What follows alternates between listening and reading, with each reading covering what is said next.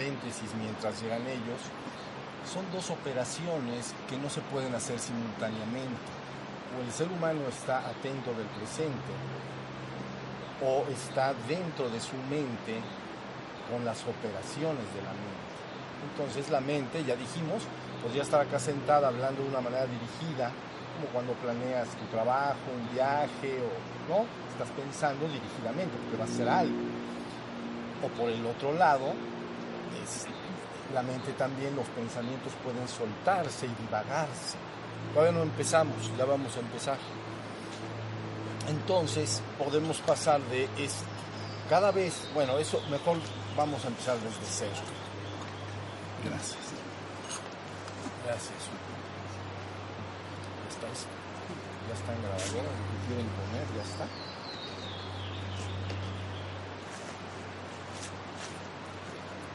Decía una de ustedes que se sentía como artista de que estaban sacando muchas fotos y, y filmaciones. Digo que se acostumbren, no pasa nada, no se fijen que están y lo hacen todo el tiempo. Entonces así está bien.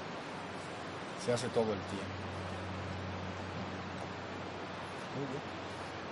Bueno, mire, en esta oportunidad vamos a hacer, voy a describir un marco teórico que ustedes van a poder utilizar para siempre en el futuro y que es muy importante que se entienda muy bien un marco teórico de lo que estamos haciendo y de lo que tiene que lograr el ser humano que tiene interés en su propio despertar espiritual.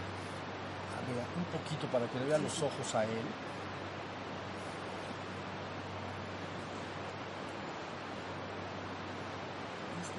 Ahí está bien, para que sí veo los ojos de todos. Ahí está. Entonces, miren, este marco teórico es el siguiente mucho, muy sencillo. Algunos de ustedes que ya han estado aquí en el ashram lo conocen o lo habrán visto en línea, pero de todas maneras es muy importante considerarlo, porque derivado de este marco teórico vas a entender para siempre lo que estás haciendo, cuál es la situación del ser humano actual, lo que llamamos adormecido espiritualmente, y qué implica el despertar. Entonces todo lo debemos bajar a un marco tan sencillo como un edificio de tres pisos y un penthouse tres pisos y un penthouse. Entonces, tanto la existencia como la trascendencia estaría formado por este edificio. Piso 1, 2 y 3 estaría en la existencia, ahorita lo voy a explicar, y piso penthouse, por eso no le pongo cuarto, penthouse para separarlo, entraría entonces en la trascendencia. Entonces, el ser humano debe de entender que él está formado por estos cuatro pisos o tres pisos de un penthouse, pero solo vive en el primero y en el segundo, en su gran mayoría. Entonces, el primer piso es tu cuerpo.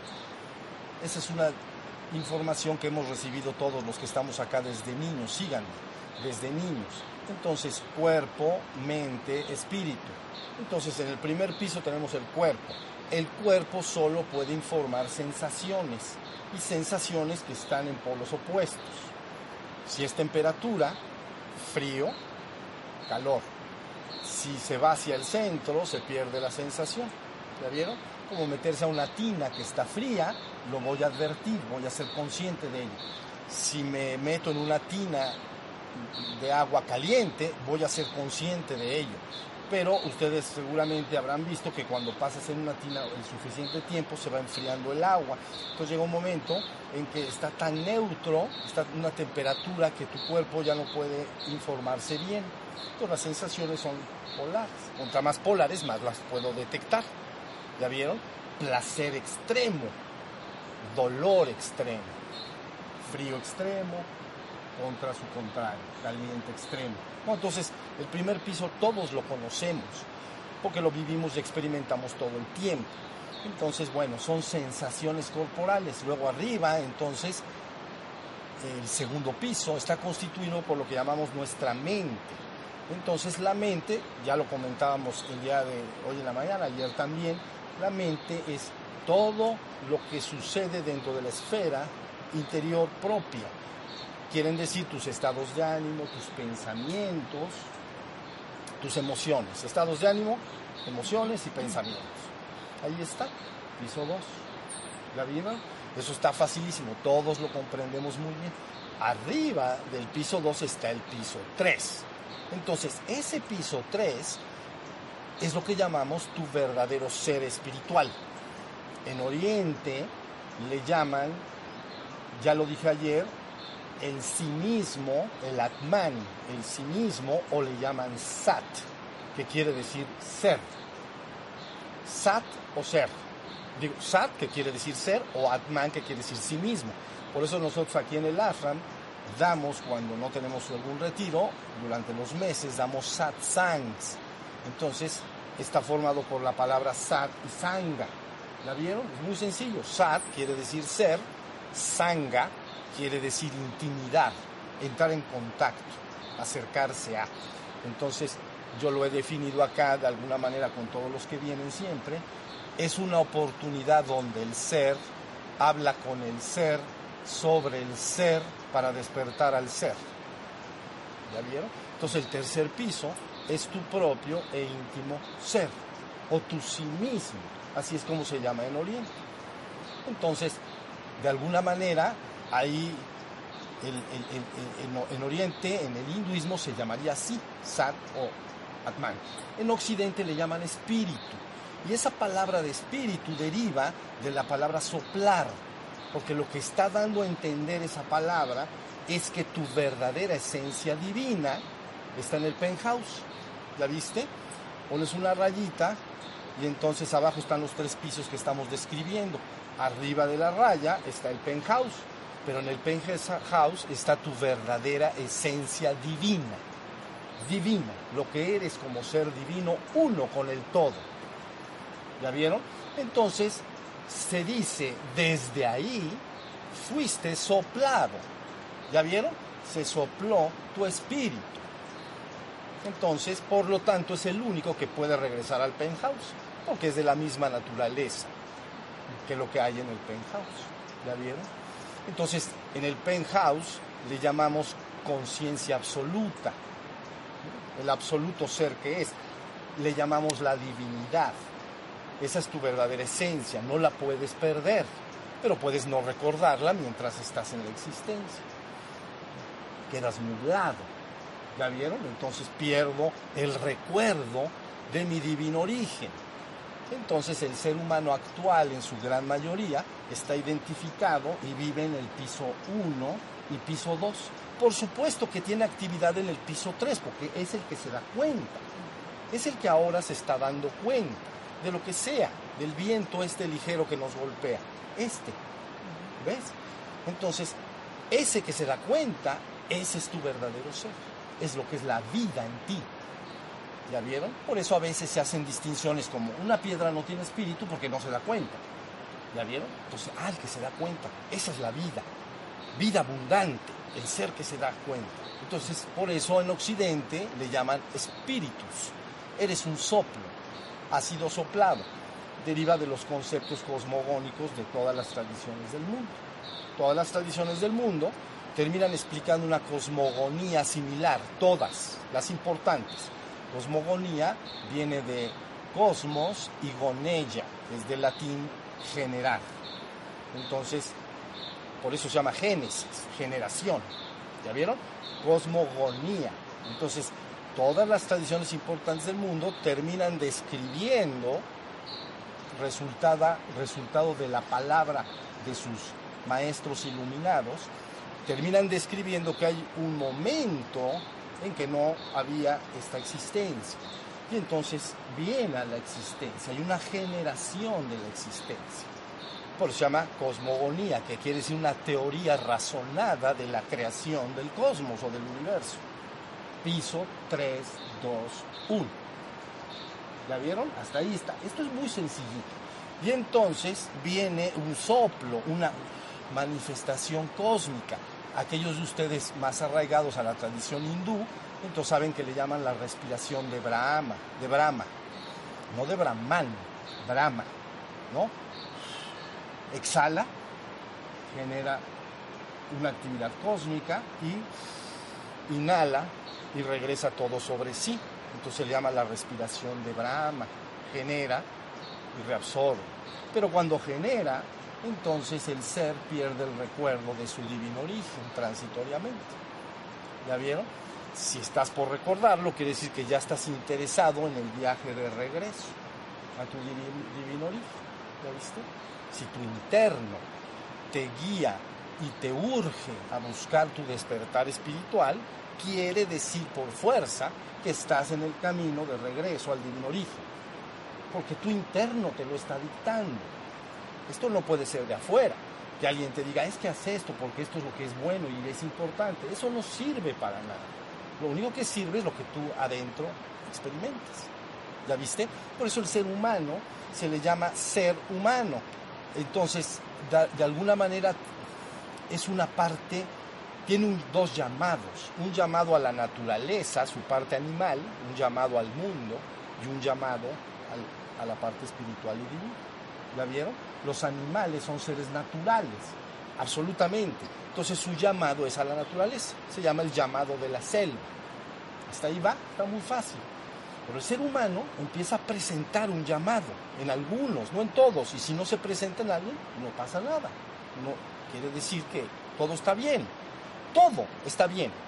¿Ok? Entonces, si alguien siente el llamado, ah, estoy sintiendo un llamado interior, pero es misterioso porque no es hacia la naturaleza, es hacia algo bastante sutil o bastante, eh, ¿cómo se dice?, intangible. Entonces, si lo sientes, quiere decir que vas a empezar a ir en ese camino y se te va a informar exactamente lo que tienes que ir haciendo para llegar de regreso a ese divino origen. Hasta ahí estamos. Entonces, piso 1, si hay dudas, me lo tienen que decir ahora porque es bien importante. Piso 1, piso 2, no hay duda, la mente, piso 3 el cuerpo, perdón, el espíritu, eso lo aprendimos de niños. Cuerpo, mente, espíritu. Arriba del espíritu, la trascendencia. Si tú divides esto, el penthouse le vas a llamar trascendencia y al, al, piso 321 le vas a llamar existencia. La palabra existencia de latín es ex y sistere. Sistere es colocar. Esto es sistere, colocar. En latín, colocar. Pero ¿a dónde lo coloqué? Afuera. Porque es ex, no in. Interior, exterior. Entonces la existencia es todo aquello que está colocado afuera y que yo puedo percibir por algún medio. Si yo percibo esta hoja, debe estar en la existencia por fuerza, porque la puedo, la puedo percibir por algún medio. Hay otros medios, no puedo ver los rayos X, pero con una máquina puedo ver cosas que no están, pero todas están en la existencia. Hasta ahí, hasta ahí está la, idea. Esto es mucho, muy sencillo. Sí, sí está explicado. Bueno, ahora miren, todo el trabajo está en este tipo de retiros, ubicar muy bien lo que es ese ser y que lo empieces a vivir. En el momento que lo vivas, deja de ser una teoría para ti, porque al principio puede ser una teoría, lo que estoy diciendo. En el momento que lo vives, ya deja de ser una teoría, es una vivencia personal, es una experiencia empírica. Lo estás viendo, te estás dando cuenta de ese ser cada vez que estás atento si te distraes y empiezas a hacer actividades y te olvidas de quién, del sí mismo, me olvido de mí mismo, me olvido. Quiere decir que caigo exclusivamente en el cuerpo y la mente. ¿Ya vieron? Y ahí, ando. Y las personas viven ahí. Ahí nacen, viven, crecen, hacen sus familias, trabajan y finalmente mueren.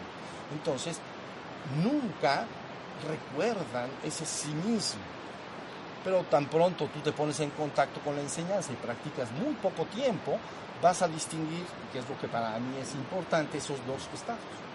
Entonces, vas a decir, me olvidé, me distraje, me dormí. Y me doy cuenta de que estaba yo distraído y dormido y vuelvo a estar consciente de mí.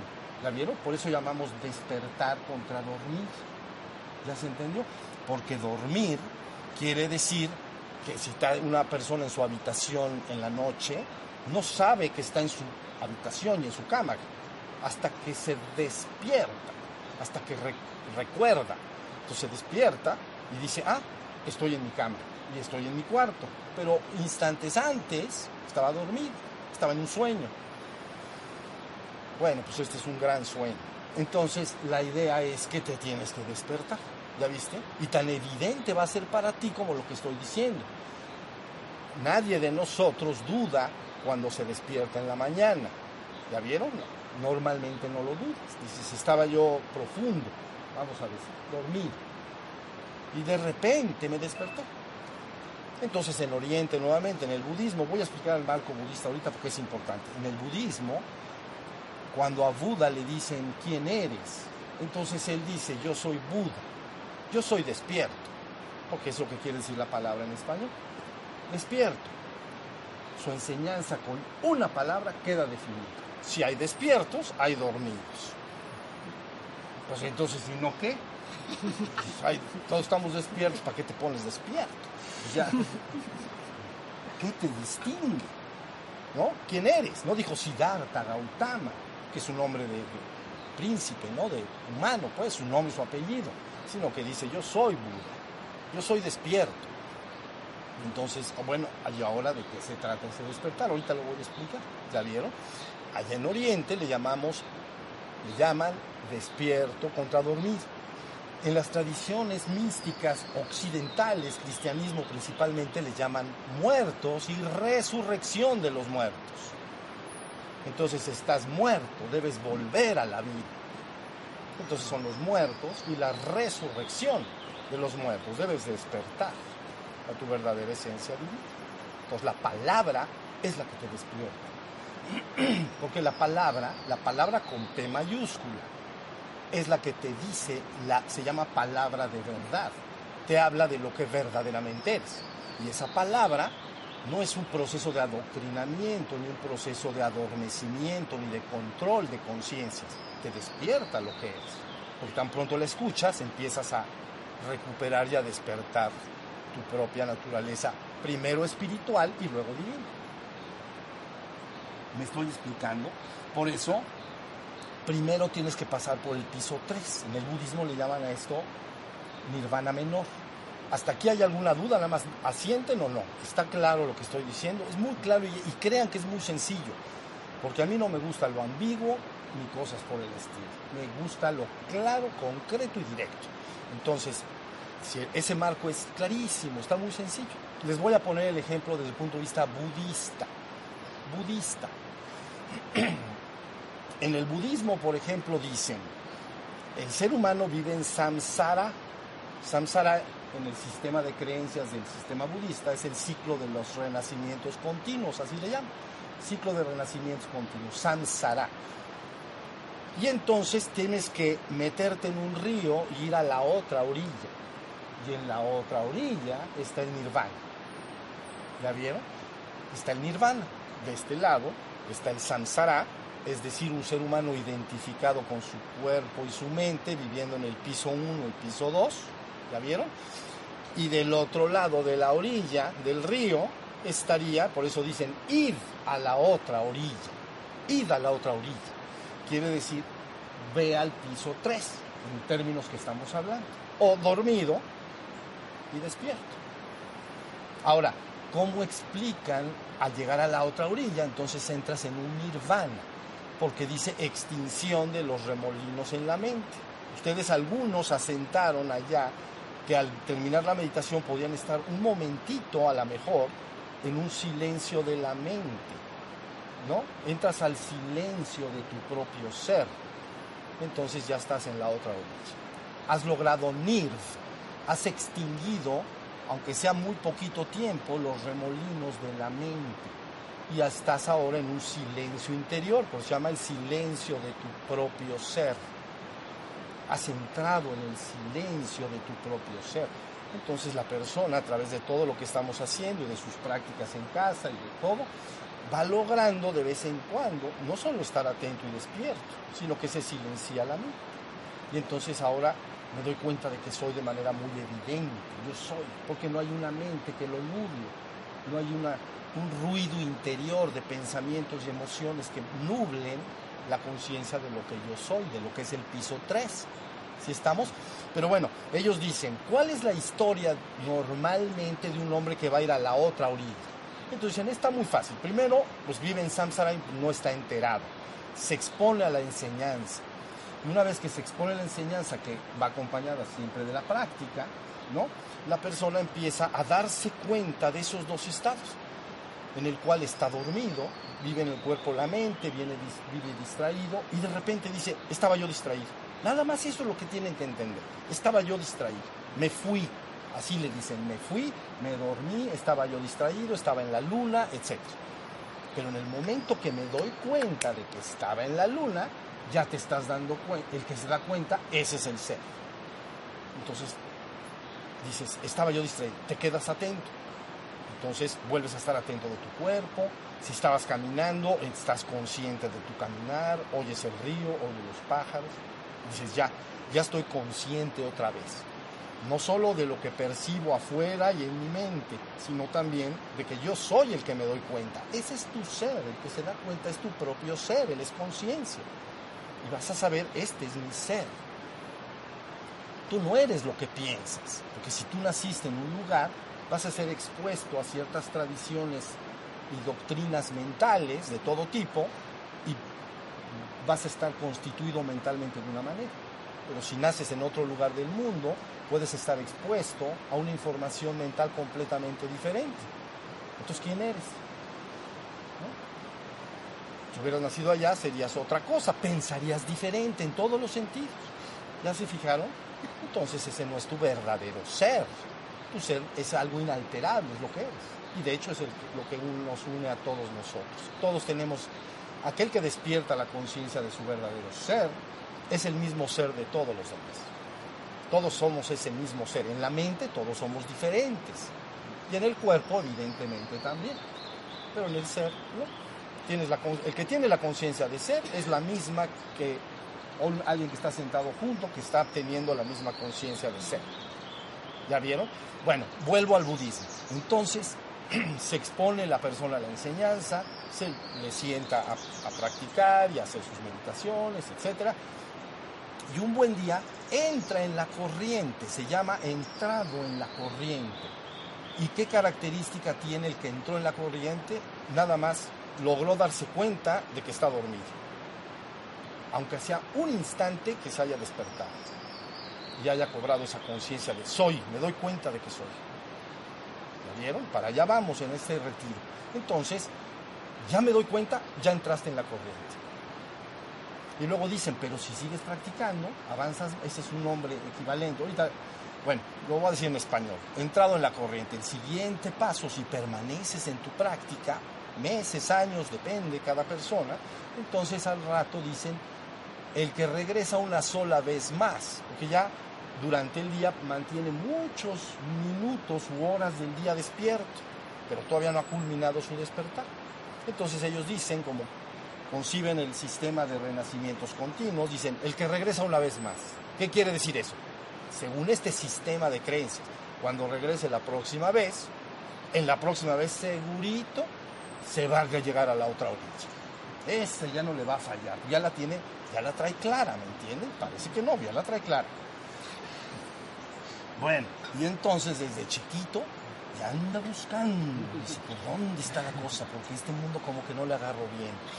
Y entonces, lógicamente el karma, que ustedes entienden bien esa palabra, la mayoría de acá, lógicamente expone de inmediato a ese hombre o mujer, lógicamente jovencito o de la edad que sea, se le empieza a exponer y nace en condiciones propicias, se le da la enseñanza, los maestros, pues es un asunto del karma.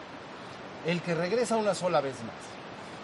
Pero ¿qué pasa si la persona sigue despertando en esta misma vida?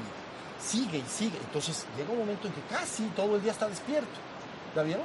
Ya nomás se me duerme de vez en cuando. Entonces casi está todo el tiempo despierto y, entonces le dicen agamanín, el que no regresa.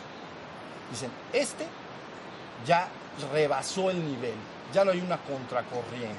Entonces, ellos en esta concepción dicen, la persona ha entrado a un estado que se llama agamanín, no regresa. Cuando se marcha de este mundo entra en una morada pura, que llaman ellos, y ahí consuma, sí, consuma, ahí, ahí logra completamente su despertar, en una morada pura, donde están budas y bodhisattvas, etc., seres despiertos. Esa es la concepción budista, estoy hablando de budismo, ¿entienden? Bueno, quiere decir Agamanín, ya no regresa. Pero ¿qué pasa si el pelao sigue en esta vida y, dice, yo ya me gustó? Y tiene tiempo, no se ha hecho viejo, ¿entienden? Yo he despedido alumnos cercanos míos y hemos tenido conversaciones especiales porque sienten que no les dio tiempo, ¿eh? Pero no pasa nada, nunca pasa nada y no se preocupen de nada. Pero vamos a suponer que tienes tiempo y entonces sigues despertando y consumas tu despertar. Entonces, que ya en el budismo dicen, has llegado a la otra orilla. ¿Ya vieron? Ya van cuatro pasos. El que entró en la corriente, el que regresa una sola vez más, el que no regresa y ellos le llaman al que llegó a la otra orilla, le llaman arhat. Quiere decir en español santo pero no es para nada el concepto occidental de santo. Aquí el concepto de santo es una especie de lucha entre el bien y el mal. ¿Ya vieron? Allá se dice santo sin mácula, sin impurezas en la mente, sin remolinos en la mente, sin distracciones en la mente. Ya se despertó. Y ahora su mente está quieta y tranquila, como un océano sin olas en el momento que la persona quiere usar su mente, todas sus facultades las tiene, tiene su memoria, su inteligencia, sus recuerdos, sus capacidades, pero son ya una herramienta. Entonces ahora puedo usar mi mente, platico con los demás, con mis amigos, platico, podemos jugar, reírnos, conversar, puedo trabajar, puedo hacer lo que quiera, pero la mente de Señor se ha convertido en siervo, ¿entienden? Antes era el Señor. Ahora, ahora el sistema ha ocupado su real lugar. Ahora tú eres el ser y dispones de un piso 2, dispones de una mente, la uso. Pero cuando dejo de, dejo de necesitar usar mi mente, ¿qué pasa? Me voy al piso 3. entonces mi mente está quietecita. Santo. Sin máculas en la mente. ¿Ya vieron? Sin remolinos. Nirvana. Nirvana menor. ¿Ya vieron? Nirvana menor. Luego otro camino parecido y largo que lleva a un estado superior directito al penthouse. Y entonces, pues ya llega hasta el piso 3, pero también otro recorrido especial del cual no vamos a hablar en este retiro, te puede llevar al piso, al penthouse. Entonces ahí el nombre cambia. Buda perfecto consumado. Buda perfecto consumado. No vamos a hablar ni siquiera qué implica esa vivencia, pero es es la conciencia de ser absoluto, pero bueno, nada más con eso. Entonces ya es un Buda perfecto consumado. Hay un equivalente entre Buda perfecto consumado al mismo y parejo nivel que le llaman, en este sistema le llaman, déjenme ver, Patreki. Quiere decir Buda que no enseña, solitario, porque lo vive, pero no sabe ni cómo explicarlo. Entonces dice, mejor ni les trato de explicar, porque lo va a hacer bolas. entonces ya no lo explica y punto. Entonces se llaman los patreki, budas. Pero no tienen elementos para... Tienen la vivencia, pues una vivencia trascendente, ¿entienden? Estoy hablando trascendente literalmente, porque está en el penthouse, es una vivencia de la trascendencia. Entonces no la puedes descender en palabras. Por eso nosotros, los, bueno, los seres humanos, han valorado extraordinariamente la palabra. Todas las tradiciones han recibido una palabra con P mayúscula, no son opiniones humanas, es una palabra de un ser humano que está hablando de lo que hay ahí, en esa trascendencia, en la naturaleza divina de lo que somos.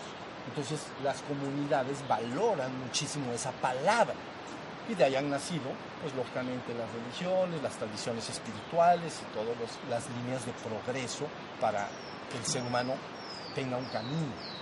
Hemos recibido nosotros afortunadamente un hermoso patrimonio espiritual de nuestros abuelos, padres, abuelos y para atrás. ¿Entienden? Y en todas las tradiciones espirituales se explica esto mismo. Por ejemplo, en la tradición espiritual de la toltequidad de Anáhuac, de México, Mesoamérica, México pues, Mesoamérica, eh, las palabras del estado despierto se llaman están muy fáciles, ahora la usan mucho todo el mundo. Nikanashkan es aquí y ahora. Si tú estás aquí y ahora, estás despierto. ¿Ya viste? Entonces, Y nosotros conocemos esto. Cuando platicas con alguien, dices, este no, no me está haciendo caso. Está, ¿En dónde está? Está en la luna. No sé si en otras partes utilicen el término, aquí en México decimos está en la luna, porque no está en la Tierra. Está quién sabe dónde. Está pensando en otros asuntos.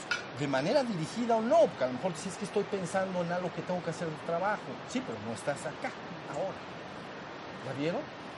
O estoy de plano divagando y distraído. Ah, pues eso es la hiperluna. Entonces, ahí tienen. ¿Ya vieron qué facilito y bonito es esto? Ahora les voy a decir algo. Algunos de, los que trabajan y caminan por la tradición de Vipassana, por ejemplo, que es lo que entró en, en Occidente, entonces una disciplina muy marcial, ¿ya vieron? Entonces, aquí la idea es que tú te esfuerzas hasta que, si tú siembras un árbol y ese árbol te va a dar una fruta, te tienes que esforzar hasta que te dé el fruto, hasta que te dé el fruto, la fruta, ¿no? Ya que te lo da, ¿qué debes hacer? Disfrutar. Ya toda, todo el esfuerzo, toda la disciplina necesaria, importante, hablé ayer de ello como la fuerza de la voluntad inamovible de buscar ese despertar y consumarlo. Pero ya que se logra, ¿qué haces cuando el fruto, si tú sembraste el árbol, ya creció, ya te dio las manzanas, pues ahora disfrutas el fruto, lo disfruto, me lo como. Pues igualito con esto. Todo el esfuerzo es ir de esta orilla, en los términos que estoy hablando, a la otra orilla. Y luego más adelante también, porque también el arjat tiene que hacer esfuerzos para ir más arriba. Pero bueno, pero ya que vas llegando a esos niveles, ya disfrutas, ya estás, ya a, donde llegaste, ya lo debes disfrutar, ya es tu nueva forma de ser. ¿Ya bien? Entonces ya estás en, eh, eh, ya lo haces de manera natural. La gente puede desesperar mucho cuando pasan años y tiene que seguirse esforzando entre el estado dormido y el estado despierto, el estado dormido y el estado despierto, ¿entienden? Entonces, de los que están aquí, ¿quién considera que entiende bien en vivencia personal, no teórica, lo que acabo de decir entre el estado dormido y despierto? Levante su Ok, está clarísimo. Entonces, ven, esto es un éxito total. Es un retiro estrella, Entonces, voy a decir de una vez, porque en este momento vas, después de tres días, te va, ya te quedó claro los que levantaron la mano, te va a quedar súper claro. Entonces, serás tu propia guía y sabrás cuáles son las prácticas. Bueno, te vas a informar, porque muchas tradiciones ofrecen muchas prácticas, pero de alguna manera todas esas prácticas te van a ir ayudando para que cada vez vaya cuajando más el estado despierto en ti. Entonces, cuando has despertado, eres uno de los despiertos, se entra en otra categoría de ser. ¿Ok? Si te vas para atrás, reino animal, reino vegetal, reino mineral pues entonces es, lo mismo. Reino humano, reino sobrehumano. Entonces has entrado a otra calidad de ser. Ahorita el ser humano experimenta una calidad o cualidad de ser. Cuando se despierte, entrará en otra cualidad de ser. Trasciende esta realidad. ¿Ya? Se cierra el ciclo de las existencias continuas en esto que estoy explicando, en la tradición budista. Se cierra el ciclo porque ya aprendiste todo. Como haber cursado toda la primaria, pues te tienes que ir a la secundaria. y cuando terminas prepa, pues te vas, tienes que ir a la licenciatura. ¿Estamos? Maestría y doctorado. Ese es el, ese es el penthouse, el doctoradito. Y la licenciatura, acá, ese es el arjat, el despierto. Entonces, despertar menor, despertar mayor. ¿Ya vieron? Hasta ahí va la cosa. Ahora, digo esto y practicamos. ¿por qué tu espíritu o por qué tu ser sí puede entrar a la trascendencia? Porque resulta que la trascendencia, para aquellos que la han vivido, es un estado de conciencia de puro y absoluto ser, de ser el uno y único.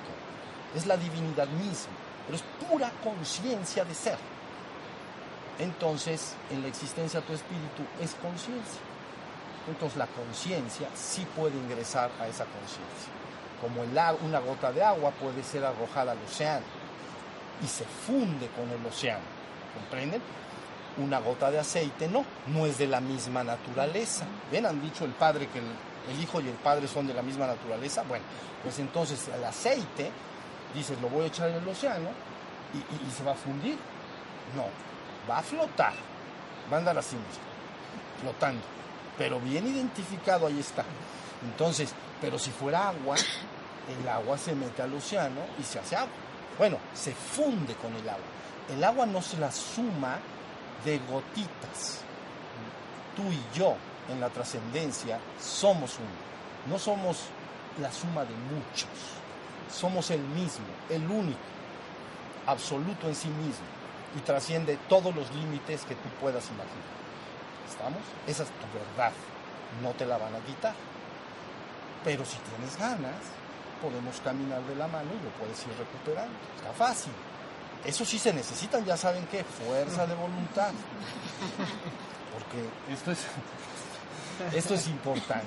Si no hay fuerza de voluntad, miren, es que en cualquier esfera del desarrollo humano, solo los hombres y mujeres con fuerza de voluntad han logrado cosas. Si no tienes fuerza de voluntad, ya saben, enero, primero de enero, bueno, 6 de enero, voy a correr todos los días y voy a adelgazar y me voy a poner fuerte y ya saben los propósitos del año. Te duran dos días. Entonces te quedas igual de como estás. Como estuvieras, ahí te quedas. Bueno, pues algo parecido en este, en este caso. Tengan fuerza de voluntad, mis vidas. Entiendan, esto es un asunto claro y directo. No, no debemos andar en este trabajo por las ramas, ¿entienden? Cuando, si ustedes se ponen en contacto con gentes que trabajan y ofrecen el despertar espiritual, deben exigir ustedes que sean claros y directos. No, no, no, no, porque se te acaba la vida, ¿entiendes? O sea, un ser humano buscador verdadero puede pasar por 20 mil cursos, pero de repente le alcanzan los 98. Y entonces dice, todavía no le entiendo. Entonces decimos, ahí nos vemos. No pasa nada, ¿entiendes? Cuando yo digo no pasa nada, tu ser no le puede pasar jamás nunca nada. No le va a pasar nada.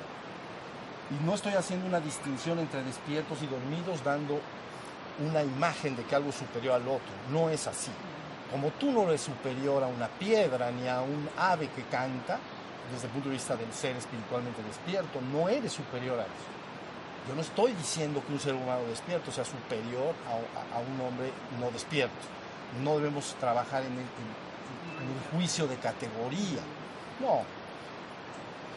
Pero aquellos que en su interior sienten ese anhelo, entonces la enseñanza está lista para llevarte sin contratiempos. Nada más fuerza de voluntad. ¿Estamos? ¿Sí me expliqué bien hasta ahorita? No hay duda, está fácil, fácil. Tú eres conciencia, vamos a despertar la conciencia y vamos a aprovechar todos los momentos para estar consciente, consciente. Si por ahí, porque en la próxima les voy a preguntar o después, van a estar en descansos y van a estar a la hora de la comida y haciendo cosas. Les voy a preguntar, ¿se dieron cuenta alguna vez que estaban distraídos y cobraron la conciencia del despertar? Y entonces para ver si, si, si lo, lo, lo vieron? Entonces eso es lo importante tan pronto lo has descubierto, descubrir es destapar algo, ¿entiendes? Entonces, una vez que he descubierto cuál es mi ser, ya nunca, jamás será lo mismo tu vida. Nunca, porque ya viste algo que antes no veías. Muchos de los que están acá ya lo conocen bien, lo han vivido, ¿entienden? Pero de todas maneras, la idea es que cada uno de nosotros personalmente debe de pasar por esa experiencia para que no sea una teoría creída, que tengas que creerle a un tercero, sino que lo sabes tú, porque lo viviste tú. ¿Ya vieron? Si hay viento, y yo te digo hay viento, tú tienes que decir, no te creo, ¿cómo que me crees? Lo tienes que vivir tú. ¿Ya vieron? Esto es lo mismo. ¿Estamos? Bueno, muy bien. Ahora lo que vamos a hacer es esto, vamos a hacer una caminata consciente. Entonces la idea es que algunos de los que están acá conocen ya bien el lugar hacia allá, entonces pueden estar calzados o descalzados del todo, porque si no los calcetines los van a manchar y todo. Pero bueno, calzados o descalzados. La idea es que nos vamos a ir caminando hasta allá y de ida hasta donde más puedan van a ir a lo que ustedes llaman mi marcha normal y natural de caminar. Cada uno normalmente tenemos una marcha normal se van hasta allá. Solo estoy atento de cómo voy caminando, cómo se mueven mis pies, etc. Y de regreso van a alternar unos 20 o 30 pasos, cámara lenta, muy lenta, cámara rápida. Cámara lenta, cámara rápida. Y manteniendo siempre la atención en la cámara lenta, cámara rápida. Cámara lenta, ¿estamos? Bueno, entonces muy bien. Pónganse de pie y van a, hacer la práctica. Regresamos y nos sentamos donde estamos para platicar si pudieron o no pudieron.